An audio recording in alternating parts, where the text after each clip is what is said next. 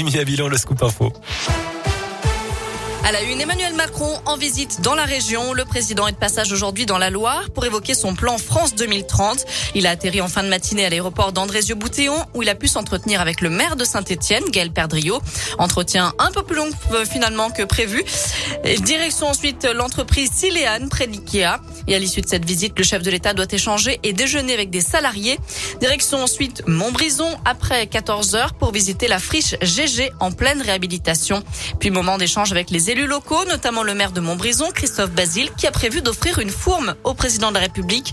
Geste symbolique pour évoquer un sujet plus sérieux sur le Nutri-Score.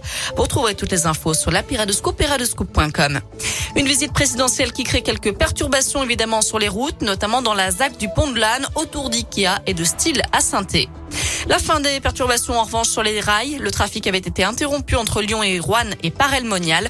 Une personne a été heurtée par un train ce matin à Lausanne dans le Rhône. Et puis je vous rappelle qu'aucun train ne circule entre Lyon et Saint-Etienne de 10h15 à 15h30 pour cause de travaux. Et ce sera comme ça tous les jours jusqu'au 5 novembre. Des autocars sont mis à disposition.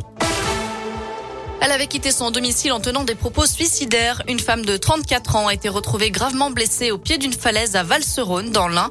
La victime a été élitroyée puis transportée à l'hôpital d'Annecy. Une intervention qui a nécessité l'arrêt des TGV pendant 30 minutes. Une moto interceptée à 111 km heure au lieu des 50 autorisés dans les rues d'Issoire hier après-midi. Le permis de conduire du pilote a été retiré, sa moto mise en fourrière. Le chauffard sera bientôt convoqué devant le tribunal d'après la montagne. Dans le reste de l'actu, un coup de pouce pour tous ceux qui veulent passer le BAFA. Une aide de 200 euros sera versée l'an prochain à 20 000 jeunes pour financer en partie leur formation au métier de l'animation. C'est ce qu'a annoncé aujourd'hui le secrétaire de l'État à la jeunesse et à l'engagement. L'accès au BAFA pourrait aussi être abaissé de 17 à 16 ans. C'est pour faire face au manque d'animateurs dans les centres de loisirs ou les colonies de vacances.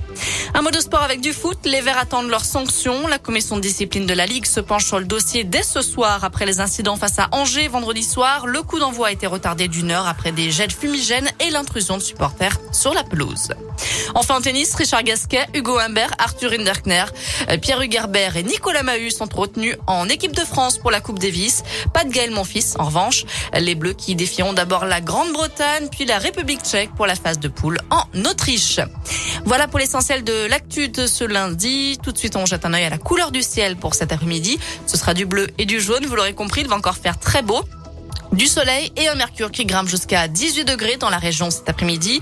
Seule exception, du côté de l'Allier, on attend quelques averses cet après-midi. Ce sera le cas également ce soir dans le Puy-de-Dôme. En attendant, les températures partout comme partout ailleurs grimpent autour de 16 voire 18 degrés également. Très bon après-midi à tous à l'écoute de Radio Scoop.